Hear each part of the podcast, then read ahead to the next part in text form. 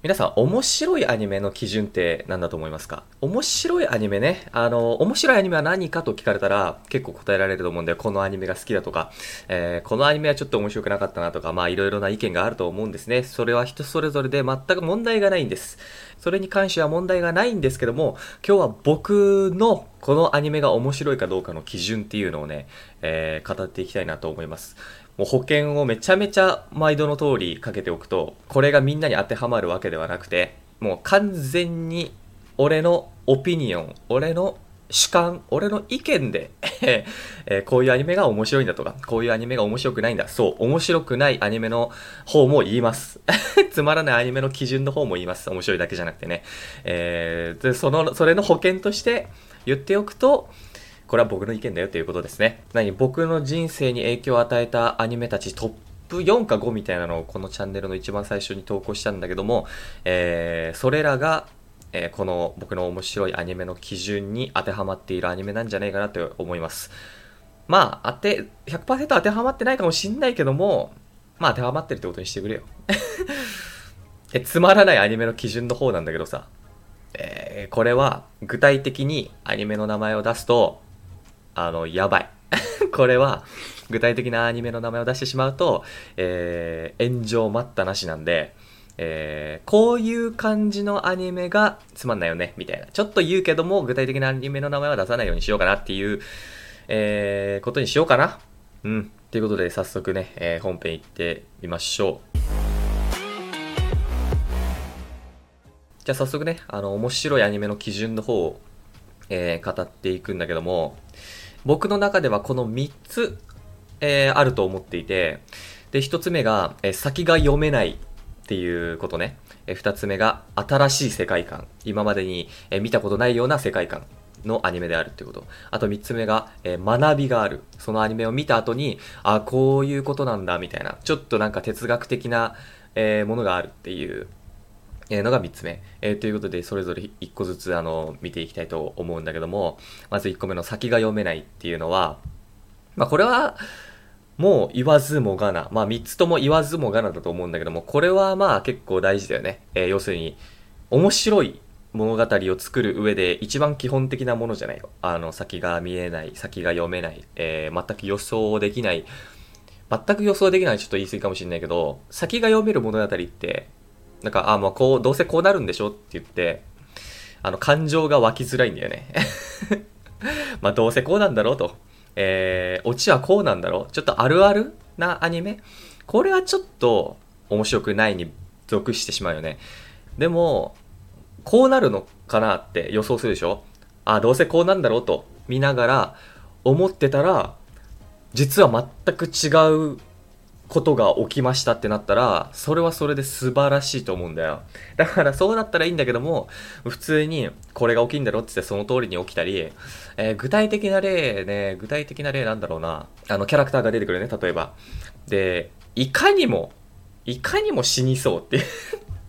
い かにもサブキャラで、いかにも最初に死にそうだなってキャラクターがいて、で、えー、案の定、一番最初に死んだらそのキャラクターが、まあまあまあまあまあ、ってなっちゃうよね。ちょっと引いちゃう。引いちゃうつうか、まあなんか何の感情も起きないよね、そのキャラクターに対してね。だからそれよりは、例えば、えサブキャラだと思ってたやつが、もう主人公級の活躍をし始めたりしたら、もうそれは面白いじゃない。だからそういう感じで、まあ一つ目、先が読めないっていうのが、まあ重要な面白いアニメの基準なんじゃないかと、僕は思いますね。えー、で、この先が読めないっていう状況を満たしている、アニメ、それは、進撃の巨人だなと。進撃の巨人は最強であると。これに関しては。えー、というのが、まあ、一つ目の基準です。で、二つ目が、全く新しい世界観を持っているっていうことだね。えー、やっぱり、うん、これ結構大事だと僕思ってて、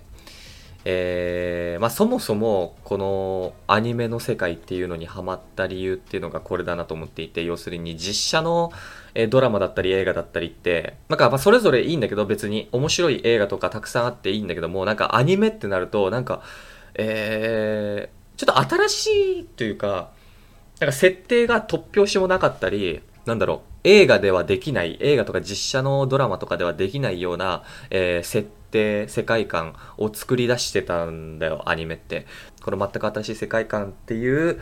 えー理由でアニメにハマったような気がするんだよね。逆にめちゃめちゃ新しすぎてちょっと引いちゃう時があったりするんだけども、あのー何？だから人間的なリアルさっていうのは必要なんだけども、この全く新しい世界観って結構時代に左右されるなと思っていて、シュタインズゲートとか初めて見た時ってめちゃめちゃ、うわ、新しいなって思ったわけ。なんだろうな。ジョン・タイターっていうのはもうそもそも知ってたんだよ。シュタインズゲート見る前から。普通に都市伝説好きとして普通に知ってて、でそれをアニメに持ってきて、こんなに話を何広げることができるのかっていう。これはこれで新しい世界観の物語だなっていうのを思ったし、結構賛否両論がある、この、えー、ソードアートオンラインっていうアニメだったりは、ゲームの中に囚われてしまって、えー、そのゲームの中で死んだら現実の世界でも死ぬみたいな、そういう設定も新しくてすごいなとか思ったりね。進撃の巨人だってそうじゃない。何壁の中で人類が過ごしてて、外に巨人がいて、みたいな。で、巨人は実は人間で、みたいな、そういう、あのー新しい概念をそのアニメの中に取り込んでいるっていうのはかなり評価が高いっていうのがこの2つ目の、え評価基準ね。えーと、その3つ目なんだけど、学びがある。これは初めてアニメを見た時というか、この中学校、高校ぐらいの時はあまり何重きを置かなかったっていうかあまり気にしていなかった部分なんだけども二十歳になりまして僕も。まあまだまだ小僧なんだけどもアニメを見るのにやっぱ理由が欲しくなってきちゃったんだよね。えー昔だったらもう何も考えずに普通にアニメを見てああ面白い面白いわなわな感動感動みたいな感じで見てたんだけどやっぱりちょっとアニメを見るのに時間を要すると、えーそれだったらちゃんとなんか学びたい。その作品を見て。っていうふうに思い始めたのが、えー理由だね。この学びがあるっていうのにその面白いアニメの基準を持ってき始めたのがね。要するに哲学的で考えさせられて、えー何？しかもメッセージ性があるものって見終わった後もずっと心の中に残り続けるものでしょ？なんか人生で役立ちそうな気がするじゃん。そういうものって。っていうので言うとね進撃の巨人ってすごいんですよ。これはいいね。進撃の巨人、全部に当てはまってる、この3つ。進撃の巨人は最強なんです。えーめっちゃ好きなんです、進撃の巨人が、僕は。で、進撃の巨人っていうアニメだけでもう、ポッドキャスト15話ぐらい作れるんだけど、少なく見積もって。なんだけど、学びがある。これはね、えーかなり重要なえ指標になってきましたね、最近はね。ということでね、あの、面白いアニメの基準を今まで、えー、ベラベラベラベラ語ってきたんだけども、えー続きまして、つまらないアニメの基準なんですよ。つまらないアニメの基準っていうのが、えー残念ながら僕に芽生え始めてきたんですね。こうアニメを見始めた時とか、えー高校生ぐらいの時は、アニメを見て、ああ、面白くないな。ああ、もういいか。みたいなだけで思ってたんだけども、こう、今分析してみると、あ、こういうアニメって面白くないよね。っていう風にちょっと、何、思い始めた。認識し始めた。っていうのがあって、ちょっとそれを、えー紹介しようかなと。それをちょっと、あの、皆さんに伝えようかなって思うんだけども、えーもう一回言うと、僕の意見なんで、みんな違ってみんないい。それがこの世界でしょ。で、まず一つ目。まあ、二つしか用意してないね。あの、このつまらないアニメの基準。思い浮かべるので言うとこの二つね。で、一つ目が、えー単純またはあることを強調しすぎているっていうこと。えーもうちょっと詳しく説明すると、例えば、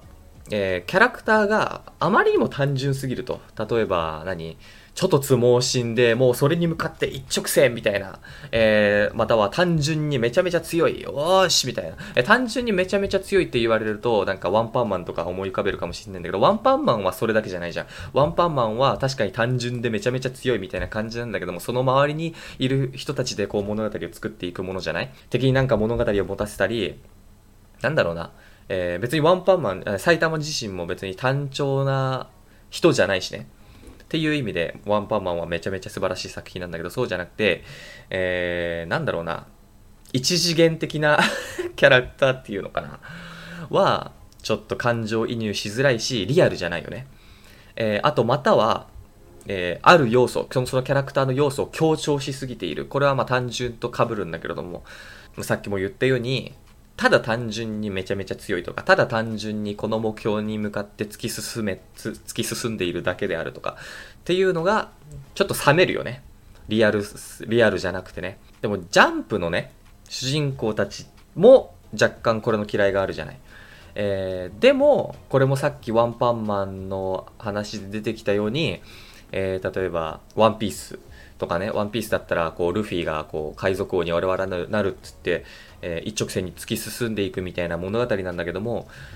あと、ナルトもそうでしょ？あの、ほかげに俺はなるとか、ドラゴンボールだったら敵出てきた倒すみたいな感じで単純な感じがするんだけども、えワンパンマンで言ったように、えー、周りのものがめちゃめちゃ補ってる。えー、ワンピースで言うと、もう何？周りのこの世界の設定とかで補ってるから、まあジャンプは全然いいよいいよね。俺が言ってるのは、本当に、なんだろう？あの、面白いアニメの基準で出てきたんだけど、先が読めないってさっき言ったでしょ？えー、先が読めてしまうキャラクターっていうのは、えー、冷めるなという、えー、ことがまず一つ目の理由ですね。単純または強調しすぎっていうのが一つ目のつまらないアニメの基準ね。で、二つ目が、これは、あの叩かれそうだ。叩かれそう。これは、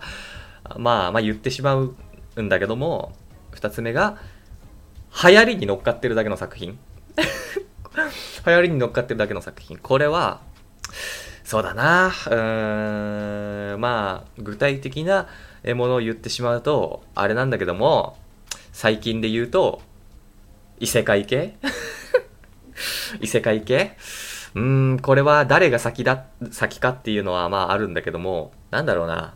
過剰摂取しすぎるとさすがに飽きるじゃない？異世界系って。なんか異世界系がもう、イコールアニメみたいな感じになってきてしまってるしね。なんか若干。異世界系めちゃめちゃ好きで、あの、例えばリゼロだって異世界系だし、オーバーロードも僕好きで異世界系でしょ？で、なんだろうな。この異世界系のさ、なんだろう、ブームを作り出したのって、あの、いろいろ意見があると思うんだけど、僕の中では、これが異世界の流行りの酒書きだっていうのが一個あって、まあ、転スラ転生したらスライムだった件。これさ、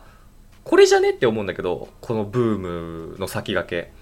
どうなんだろう？でもなんか、あの、転生したらスライムだった件の後になんか続々出てきたこの異世界系っていうのはちょっとなんか、なんだろうな、他の作品がちらつくし、えー、例えばで言うと、ゴブリンスレイヤー見た後にテンスラを見たんだけども、テンスラのゴブリンたち出てきた時にちょっと 何？おおってなって、おな、なったよね。あ、このゴブリン大丈夫かと。ちょっとビビったよね。あの、ゴブリンスレイヤー見た後に、テンスラのゴブリン見ると。っていう感じで、こう、流行りに乗っかってるような作品たちって、あの、ちょっとその前に見た作品がちらつくし、まあ、見た順番にもよるんだろうけども、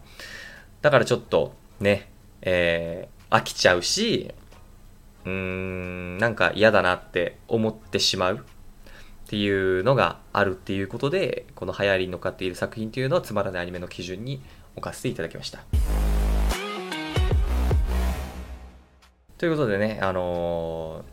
ー、こんな感じで面白いアニメの基準とつまらないアニメの基準をペラペラペラペラ喋っていったわけなんですけど、まあ皆さんもね、えー、いろいろ意見あると思います。えー、なんで、こういうアニメって面白い、こういうアニメってつまらないっていう風にいろいろ意見があって、ちょっと言いたいなと。いや、もうこういうのって面白いアニメの基準じゃないとか、こういうのってつまらないアニメの基準じゃないって普通にみんな、えー、思ったのであれば、僕ツイッターやってるんで、ツイッターまたは、えー、YouTube のコメント欄なんかで言っていただけると、ああ、なるほど、そういうのもあったねと、えー、平和的にね 平和的に意見交換ができるんじゃないかと思うので、ビビりすぎか？俺、ビビりすぎか？まあいいか。うん。ということで、えー、コメントとか、えー、ツイッターとかフォローしていただけるとありがたいです。えー、ということで今日は以上にしておきます。えー、また、なんだろう、あの、今回結構投稿が遅れてしまったんだけどもね、え、もうちょっと投稿頻度を早めようっていうことで、え、頑張っていきたいので、え、チャンネル登録もよろしくお願いします。え、ということで以上です。じゃあね。